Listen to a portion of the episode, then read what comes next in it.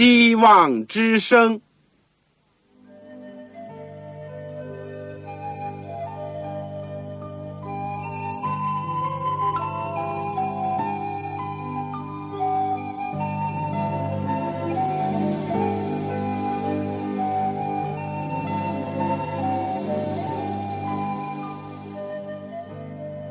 各位听众朋友，各位弟兄姐妹，欢迎您收听信徒培训这个节目。教会的兴旺，不单表现为人数众多，更要求教友的素质好。为了使教会真正达到人丁兴旺，又灵性健壮，希望之声特别为广大的信徒制作了信徒培训这个节目，满足主内同工同道的需要。信徒培训由黄牧师主讲，将有多种课程推出，欢迎弟兄姐妹们踊跃参加。下面我们就把节目时间交给黄牧师。各位亲爱的听众朋友，各位组内的同工同道，你们好，我是旺草。我们谢谢主，借着空中的电波，能够相会在一起，而且共同可以有机会。学习主的圣道，我们今天所要讲的是信徒培训的第二门课——圣经要导与神学第三十九讲。题目是“政教分离”。经文是在马太福音第二十二章十五到二十二节，罗马书十三章第一到第五节，使徒行传第四章。十九节，第五章二十九节，在我们学习之前，让我们一起祷告。亲爱的天父，我们谢谢你，你是多么的爱我们，你创造了我们，又在我们人类犯罪以后还救赎我们。你天父对我们人类充满了爱意，你在各方面。都设法要保护我们，免致我们进入试探，因为所有这些都会为我们带来痛苦不幸。你在我们周围能够围上了篱笆，要保护我们，而且你特别借着主耶稣基督来到世界上，留给我们许许多多宝贵的教训，天来的亮光。我们在人生的道路上，有的时候好像走在十字路口。有的时候不知道怎么样行，或者往哪里去；有的时候在这世界上有各种舆论、各种声音、各种现象的当客，我们真不知道何去何从。但是我们谢谢你，你的话是我们脚前的灯，是我们路上的光，已经照亮了我们，已经指引了我们。我们更加谢谢你，你非但给我们教训，你给我们应许。你也给我们力量和榜样，主耶稣，你在世界上所我们留下的种种假美的教中，求主使我们靠着你的恩典和能力，能够去遵行。特别在今天世界的末了，有各样的事情发生，求你保守我们的心怀意念，让我们常常爱主，也爱我们自己的周围的邻居同胞。天父啊，帮助我们。听我们的祷告，是奉靠主耶稣基督的圣名，阿门。在古今中外的历史上呢，有许多政教冲突的事件，古罗马和基督教的冲突，在中国的清朝康熙皇帝的时候和天主教的冲突，但是同时呢，也有许多政教联合的势力。比如，在中古时期，罗马教的统治是许多本着信仰、本着良心、本着圣经来侍奉上帝的人死于非命；而到了近代，有许多国家呢，就提倡和奉行政教分离的原则。这就意味着政权不操纵、不利用、不支配教会，而作为教会或者宗教呢？也不借助于政权的势力来推展、来施行自己的教义，也不借此反对任何其他的宗教和宗派。政教分离就意味着政府不支持任何一个宗教，也不反对任何一种宗教。每个人都有选择信仰的一个自由，以及奉行信仰的一个自由。人类历史和经验证明，宗教冲突是不幸的，往往会导致流血。但又证明，如果是一个有生命的宗教，非但不会使宗教消灭，反而会逐渐的成长。历史家证明了，基督徒的血就是真理的种子。早期教会在罗马帝国的手下的历史呢，就证明了这一点。只是历史也同样证明，政教合一所造成的恶果。如果政教合一造成相互的勾结、互相的利用、逼迫异己呢，也同样会形成另外一种局面。它会阻止社会的进步、灵性的发展，和导致对少数按照良心、按照正直侍奉上帝人呢，令他们受到无辜的迫害。中世纪成千上万的基督徒死在异端裁判所之下。今天呢，中东有不少的国家和地区还是奉行这个政策，阻止人有选择信仰的自由和可能，甚至对归信其他宗教呢，也施以迫害。但能够避免这些后果的，就是我们今天要学习的政教分离的原则。为了更好的明白这个政教分离的原则。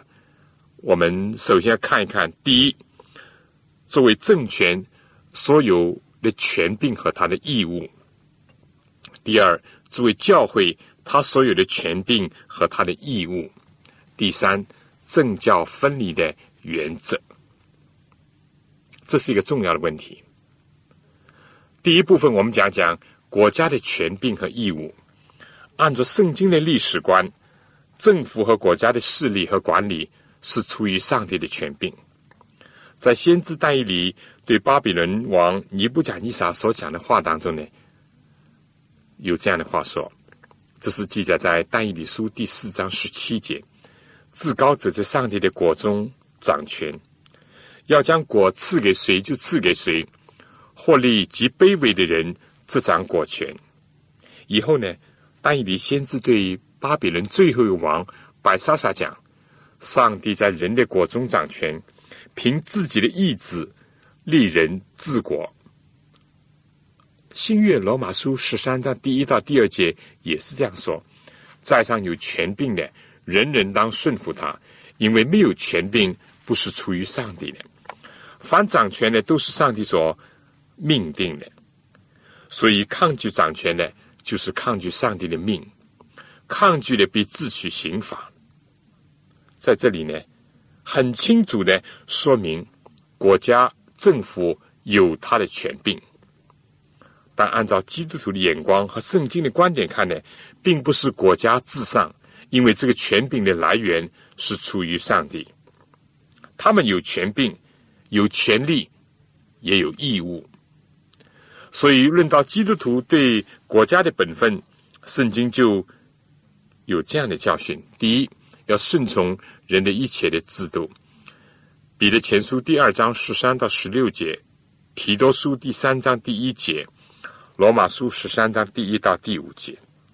第二呢，在人格上要尊重，要敬重国家的元首和一切担任公正的人。彼得前书第二章十七节。第三，在财政上、经济上呢，要按照规定。缴纳这个税收，《罗马书》十三章第六、第七节。第四，在灵性上呢，要为君王、为元首掌权的祷告，使他们能够奉行上帝的旨意，能够爱护老百姓。耶稣基督自己在世界上，以及他的门徒呢，包括了以后的使徒保罗呢，都是奉行这些法则的。也给后代的基督徒留下了很好的榜样。我们进一步的再研究一下国家的权柄的范围又在哪里呢？是不是我们可以盲目的顺从呢？比如说，古罗马的时候强迫人敬拜罗马皇帝的像，基督徒难道应当照样拜吗？近代的希特勒命令他的手下去屠杀许许多多无辜的人，特别是几百万的犹太人，难道也要尊重这个权柄，按照这个命令去执行吗？这就要明白上帝为什么要赐权柄给国家和政府，或者是在地上设立一个政权的一个真正的目的。罗马书十三章第三节说。做官的原不是叫行善的惧怕，乃是叫作恶的惧怕。你愿意不惧怕掌权的吗？你只要行善，就可得他的称赞，因为他是上帝的用人，是与你有益的。你若作恶，却当惧怕，因为他不是空空的佩剑，他是上帝的用人，是深渊的刑罚了作恶的。所以你们必须顺服，不但是因为刑法，也是因为良心。这里面说政权呢，他有权柄，但是他的权柄只是在赏善罚恶，这就是他存在的一个目的，也是基于这一点，他才领受权柄。所以，当一个政权施行这样一个社会的职能，就是赏善罚恶的时候呢，人应当予以他应有的尊重和权柄。保罗在这里说：“凡人所当得的，就给他；当得粮的，给他纳粮；当得税的，给他上税；当惧怕的，惧怕他；当恭敬的，恭敬他。”这是毫无疑问的。其次呢，这国家呢，得到上帝那里来的权柄。他也要向上帝要负责的。这里说他是上帝的用人，是上帝的差役。如果能够替天行道，能够完成他的历史的使命，就能够立得住；否则话，最终有一天要退出历史的舞台。旧约圣经记载了扫罗、大卫、所罗门三个人做王的一切的表现。这就很清楚的表明了，哪怕是像以色列这样的国家，如果不能达成上帝的旨意，不能够实施赏善罚恶这个正能的时候，也就有厄运等待着他们。同样的，上帝接着先知但以里对白沙沙王解释这个宫墙火字的时候，就表明在天上有一位是一直是非常警醒的。在冥冥之中掌权的，他在监察着地上君王领袖的所作所为。在巴比伦覆灭的时候，当夜上天，接着但以理对最后一位做王的白莎莎宣布说，也就是解释了这个宫墙上有神秘的手写出了发光的字，是这样讲：米尼就是上帝已经。数算你国的年日到此完毕，提格勒就是你被称在天平里显出你的亏欠，比勒斯就是你的国分裂归于马代人和波斯人，所以上天一直在衡量着世界上的事物，丝毫不苟。而同样的，圣经也留下了这个记载，在旧约的但以里，他就劝勉当时的尼布甲尼撒王。对他提出忠谏，而自己呢不顾到自己的利益和危险。但以理书第四章二十七节说：“王啊，求你悦纳我的谏言，以施行公义断绝罪过，以怜悯穷人除掉罪孽，或者你的平安可以延长。”至于新约圣经里面呢，留下了施洗约翰的事例，他因为指责当时的希律王，就是。罗马统治下的傀儡政权的首脑希律呢，他娶了他兄弟的妻子，施洗约翰就无畏的指责了他，发出了先知的声音，结果呢，被他下在监里，最后甚至为此殉道。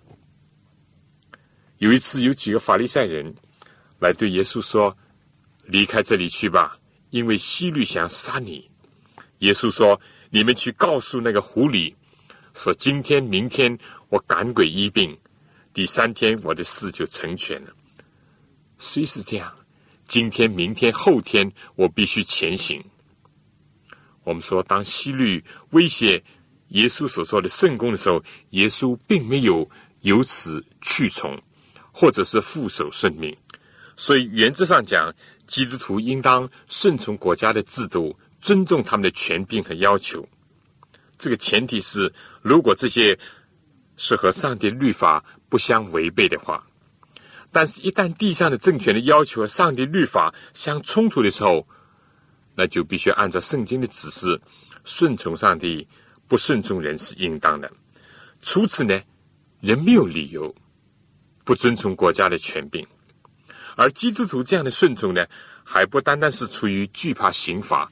按照圣经讲，第一是为了主的缘故，是为了主的名、主的圣功，为了主的国度，去顺从地上掌权的。第二呢，也是为了良心的缘故。如果是一个赏善罚恶的政府呢，他的法令。是符合大众利益的呢，就更加顺服。人有什么理由不尊重这样的政府呢？希伯来民族是一个爱国的民族，留在以色列历史当中有许多爱国情操很强烈的一些事迹。同样的，基督徒也应当是爱国爱人命的人，他们应当忠心的这个拥护。那些属于人民、出于人民、也为人民服务的那个政权，尤其是在民族国家很艰难的时候，在国家遭受侵略的时候，基督徒更应当表示出爱国的热忱。但同时，做君王的、做元首的、掌有权柄的呢，应当知道，在天上更加有一位万王之王。他在监察着一切，他们呢，都应当为着自己所领受的权柄，向那至高的权威要交账。上帝往往不等到将来，就在世界上，有的时候就施行明显的审判。耶稣在路加福音十八章讲到一个不义的官，他不顾惜穷人，也不理会他们正当的要求，而这个不义的官呢？他有两个特征：第一是不惧怕上帝，也就是不敬畏上帝；第二，他们不尊重世人，他们宁愿尊重物质而不尊重人。但耶稣在讲到这个比喻以后，就说：上帝为他的百姓纵然忍了多时，岂不终究要给他们伸冤吗？所以，作为地上的政权国家，有他的权柄，也有他的义务。这个义务不单是向上帝交账，也要向他受托管理的人民和百姓负责。如果我们有幸生活在这样的国家，我们就能够在世界上平安的度日，而且欣赏上帝为我们创造的这个美丽的世界。哪怕是经过罪的影响，但是还是可以看到上帝的手机。下面，我想请大家听首歌。世界多美好。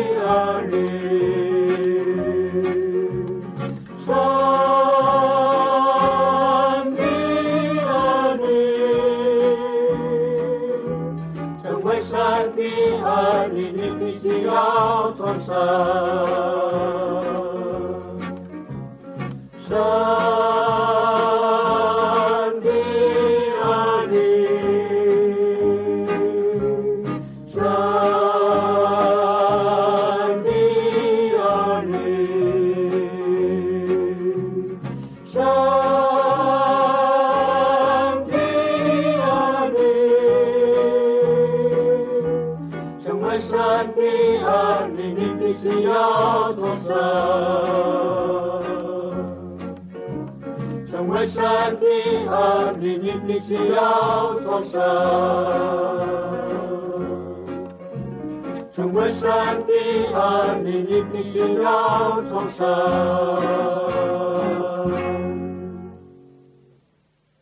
好，第二个问题呢，我想讲一讲教会的权柄和义务。讲完了国家的权柄和义务，我想讲这一段是非常合适的。教会是一个宗教的组织，讲的具体点呢，就是基督教的组织。当然，组织的形式呢各有不同。教会是基督亲自设立的。哥罗西书第一章讲到，万有都是靠他造的，无论是天上的、地上的，能看见的、不能看见的，或者是有位的、主治的、执政的、掌权的，一切都是结着他造的，又是为他造的。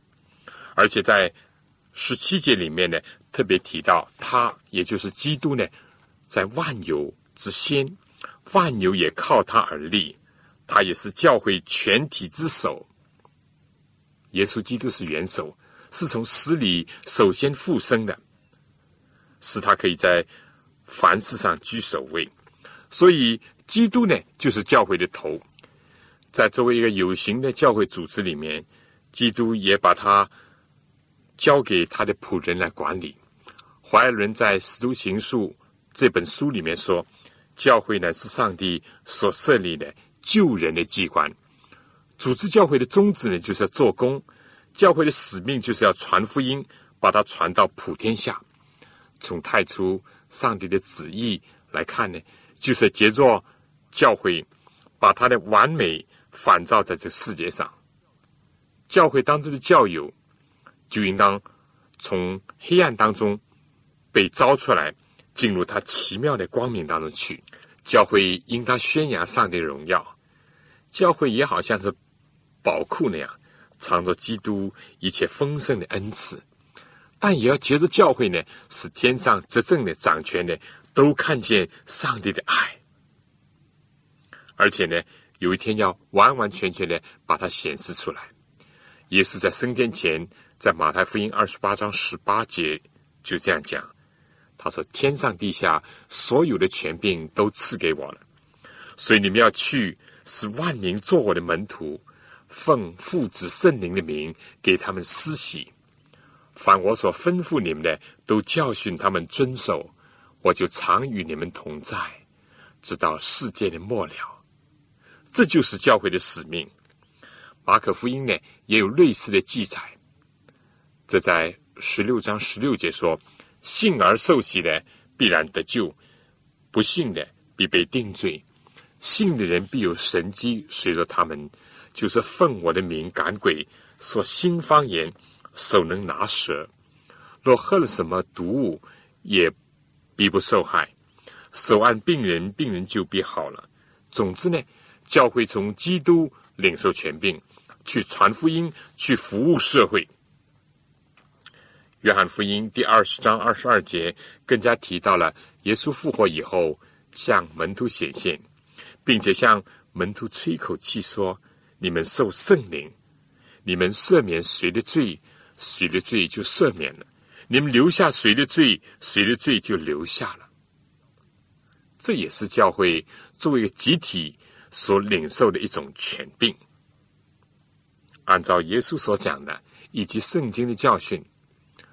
赦免和定罪的那种权柄，也是属于教会的，但这都是在属灵的含义上，因为教会本身是一个属灵的团体，服务的团体，它绝对不是去取代政府的功能。另外，在以弗所书第四章十一节呢，也讲到了在教会里面，基督所赐的。有使徒，有先知，有传福音的，有牧师和教师，有各等不同的职分，但他的目的呢，却是为了要成全圣徒，各尽其职，建立基督的身体，并且使信徒在真道上呢，能够同归于一。另外，也使得信徒能够得以长大成人，满有基督长成的身量。并且保守信徒呢，不至于被异教的风摇动、飘来飘去，或者是中了人的诡计和欺骗的法术。所以，这些担任圣者的人都有他们不同的权柄，但是他们凡事都要长进，要连于元首基督，全身都靠他联络的合适，百界各按各职，照着个体的功用彼此相助，便着身体渐渐增长，在爱中建立自己。这是教会组织的目的、功能以及所有的权柄的运用的所在。彼得在他年老的时候。在彼得前书第五章里面也讲到做长老的权柄和责任。他说：“我是做长老，做基督受苦的见证，同享后来所要显现的荣耀的。劝你们中间与我同做长老的人，勿要牧养在你们中间上帝的群羊，按照上帝的旨意照管他们，不是出于勉强，乃是出于甘心。”也不是因为贪财，乃是出于乐意；也不是侠志所托付你们的，乃是做群羊的榜样。在哥林多前书第九章里面，保罗特别讨论了作为使徒的权柄的问题。他是怎么样的尊重这个权柄，而从不误用或者是滥用这个权柄。相反呢，他是为了人的益处，他并没有用尽这些权柄。意思就是说，他常常是克己的。我们从这些章节里面呢，就知道教会和其中领袖呢，都从主耶稣基督领受了属灵的权柄。但这个权柄的目的呢，不是为了任何人自己的权利的扩张，而是为了侍奉上帝，为了服务人群，尤其是为了照管主内的弟兄姐妹的灵性上的福利。在这个含义上，做基督徒的也要尊重教会的领袖。用经济来支持教会的组织，要为教会的领袖祷告，好像保罗一再的要求教会为他祷告那样，要遵照教会的规矩去办事情、去生活。如果这些权柄是出于基督、是出于圣经的话，如果这些权柄也是为了传扬福音、为了造就自己的话，这就成了教会的教友。听从教会组织领袖的一个前提，所以并不是盲目的跟从，或者是一味的推崇。如果教会的组织和教会领袖背离了这些，那么不论是教皇，不论是主教，不论是牧师会长，他非但要在上帝面前交账，而且也得不到教友的支持。第三段呢，我想讲一讲政教分离的原则了。上面讲到了政权的权柄和义务，以及教会的权柄和义务。那么，我们就来到最后一段政教分离的原则。不论是政权或者是教权，都明确了自己的本分范围，也知道权柄都是来自上帝，而且各自都要向上帝交账的话，如果明确这些，而且是遵守不为，那么世界历史当中。就不会留下许多惨痛的事件，或者是黑暗的一页了。但事实上，政教冲突的事件很多，有的是因为政权超越了他管辖的范围，限制人良心的自由、崇拜的自由和信仰的自由而引起的；而有的时候呢，是作为教会和他的领袖不能在应当服从国家的主权以及政府合理的制度。之下呢，所造成的冲突和摩擦，还有的呢是国家和教会都超越了自己的范围，并且滥用了自己的权柄，也忘记了各自被设立的一个目的，结果就造成了冲突，甚至是流血的事件，这是很可悲的。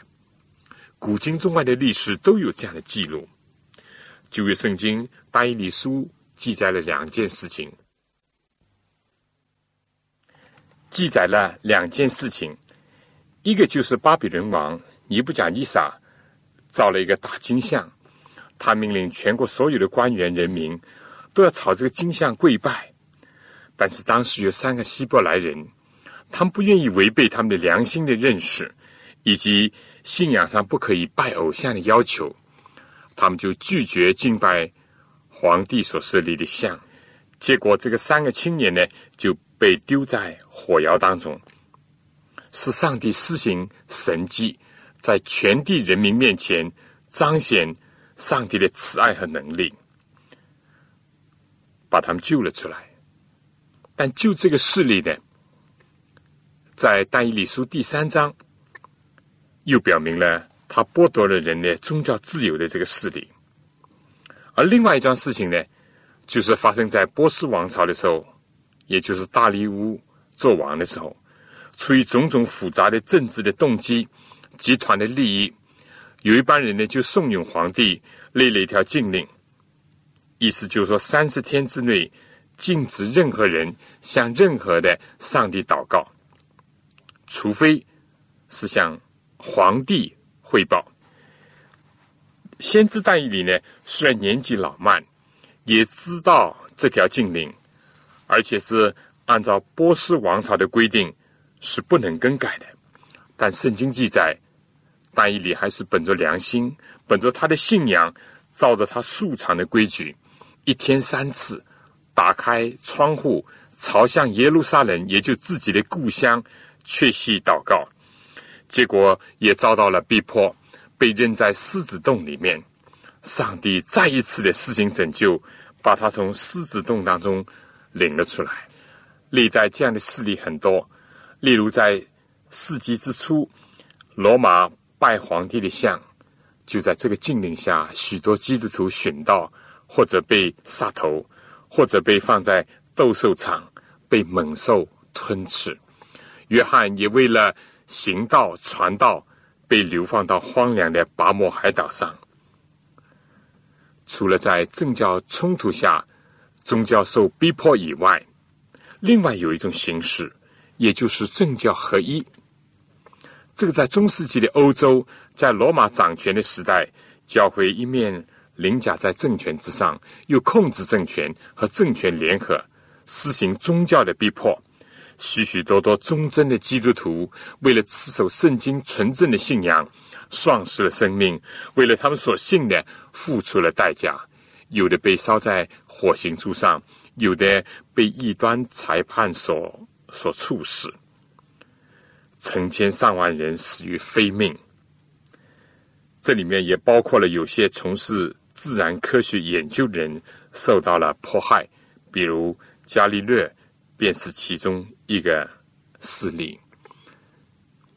我们说，任何以国教的形式出现的局面，都隐藏着这种危险，就是一旦政权和教权联合，或者是勾合，就会迫害异己，尤其是逼迫少数和自己信仰不同的人。这在近代，在亚洲某些国家和中东地区，也包括南美洲等等呢，往往会出现这种国教的形式，以致有些不同信仰的，而又属于少数派的人呢，就会受到迫害。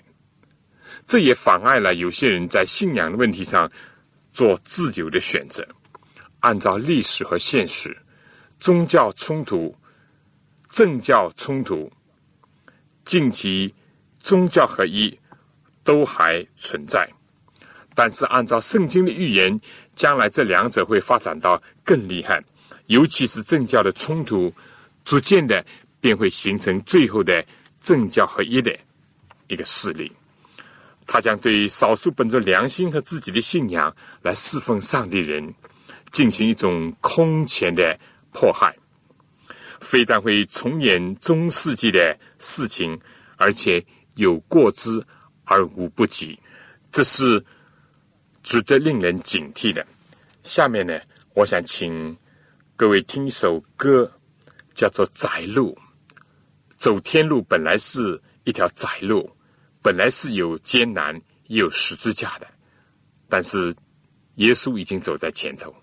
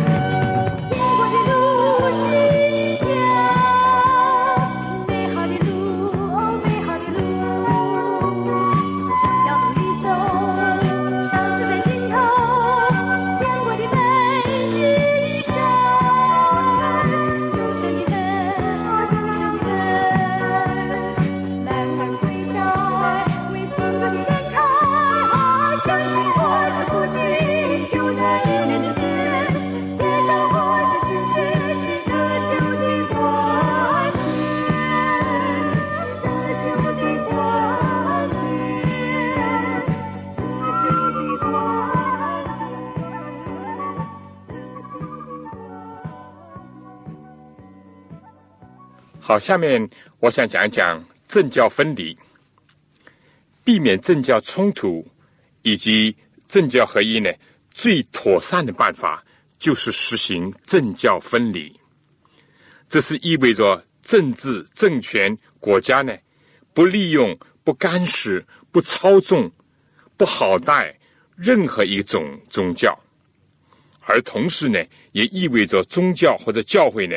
不借助政权的势力去推行宗教，不左右国家的法律，不借用政府的司法行政手段去推行某一种宗教的教义，或者让一种宗教凌驾在其他的宗教之上。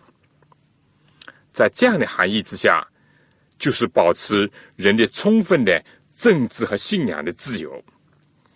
马太福音二十二章十五到二十二节记载了这样一段事情：当时法利赛人呢出去商议，怎么就着耶稣的话来陷害他，就打发他的门徒同西律党人呢去见耶稣，说：“夫子啊，我们知道你是个诚实人，而且诚诚实实的传上帝的道，什么人你都不拘情面，因为你不看人的外貌。”请告诉我们，你的意见如何？纳税给该撒可以不可以？耶稣看出他们的恶意，就说：“假冒为善的人啊，为什么试探我？拿一个上税的钱给我看。”他们就拿一个钱给他。耶稣说：“这像和这号是谁的呢？”他们说是该撒的。耶稣说：“这样，该撒的物当归给该撒。”上帝的物当归给上帝，他们听见就稀奇，离开他走了。在这里呢，耶稣宣布了一个伟大的真理：该撒的物归给该撒，上帝的物归给上帝。该撒呢，我们知道就是当时罗马皇帝的称号，意思就是说，该撒有权柄得到他所要得到的。这里包括了纳税的款项，因为既然有该撒的形象，就归给该撒；但唯有人是按照上帝的形象造的，尤其是人的心是圣灵的殿，是上帝居住的所在，所以人的心事实上也就是包括了全人，应当是归给上帝。上帝是创造主，他有权柄得着我们，我们也有其义务。把自己奉献给他，在这里，耶稣也等于进一步的宣告了政教分离的原则。从那个时候起，人如果遵循这一点，就不会弊端重生了。但是政教分离，不要以以下几个误解：第一，政教分离是否是基督徒不问人间事，或者脱离生活？不关心社会、不参与公民应当参与的政治生活呢？当然，这里的政治生活并不是指着参加党派的一种生活。更加不是参加党派的斗争。有些基督徒呢，正因为是误解了这一点，他们认为要做属灵的人，那么是不是就要有一种厌世的、离世的一种感觉，或者是度那样一种生活呢？很清楚，这并不是耶稣所希望的。耶稣在最后分离的祷告当中，他曾经说：“他不求上帝叫他的门徒离开世界，只求上帝能够保守他们脱离那恶者。”所以，一个正确的态度是进入世界，但不属于世界；既不出离世界，只是心里也不恋慕这个世界。第二。政教分离，不要被有些宗教自由主义的分子、反宗教的人士借用这个说法，去抑制正当的宗教的活动。美国人士今天就发现了这种倾向，比如在公立学校里面就没有自由谈论上帝或者是阅读圣经这样的一种权利，而同时呢，却能够自由的讲授这进化论，甚至举行种种其他的。狂欢作乐的活动，政教分离，不是意味着不能把福音传给不信的人，或者是限制人自由的来选择宗教，或者是规划某种宗教，或者是不信转变到信。政教分离从教会这方面，只是意味着教会不要控制政府，不要左右政府。不要操纵政府去镇压或者是反对异己。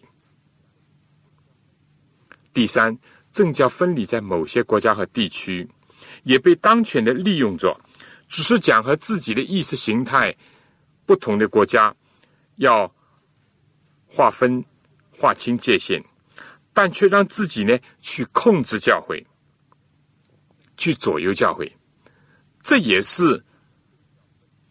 违反了政教分离的一种措施，不实行政教分离，或者只是片面的、错误的去理解，以及实行政教分离的原则呢，同样会带来许多不良的后果。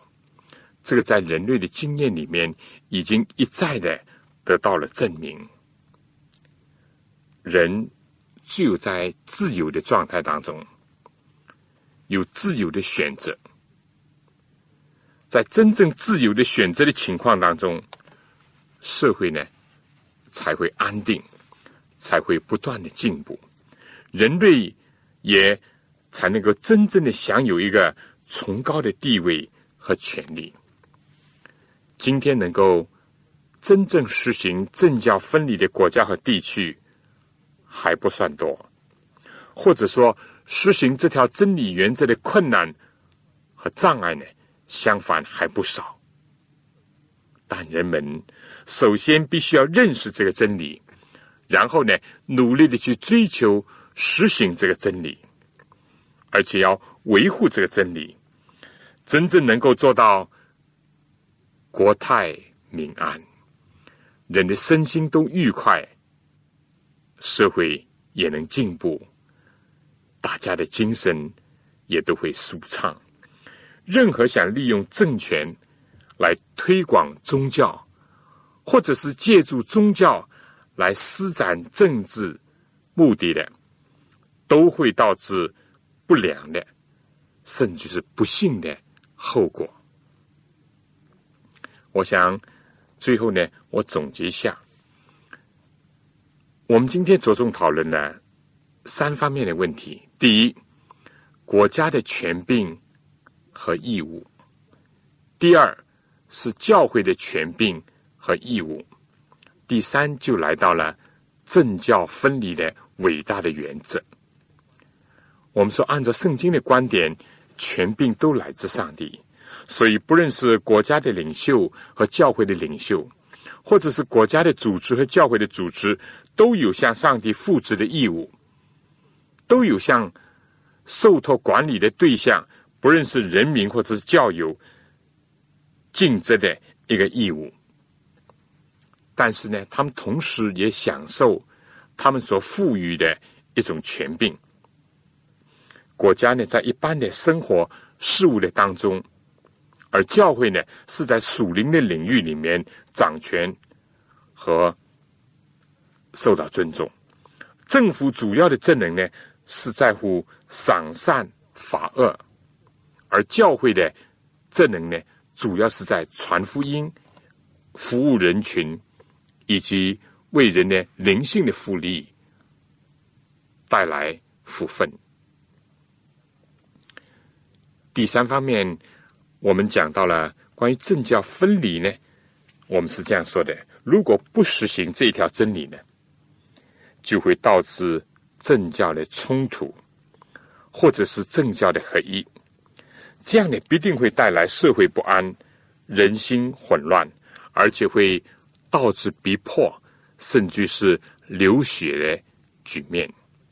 唯有实行政教分离，各得其所，各尽所能，在合理的范围里面呢，互相的尊重，而不是彼此的利用。相互的操纵，基督徒在世界上应当对国家、对社会尽到他们的本分和责任，做出他们的贡献；而在心灵的领域里面呢，他们应当把自己全人全心的奉献给上帝，而且听遵他的旨意。在上帝的命令和人的法令没有冲突的时候呢，人应当完全的遵从。但一旦有矛盾冲突的时候呢，基督徒相信上帝律法的要求高过人的要求，高过国家法律的要求和教会组织的要求。但愿圣灵赐人有敏锐的眼光，能够认清这个政教分离的原则，以及今天所面临的各种的挑战，同时能够从上帝那里。领受力量，能够维护这个真理的一个旗帜，这是一个非常重要的一个命题。圣经给了我们足够的亮光，但求上帝能够帮助我们。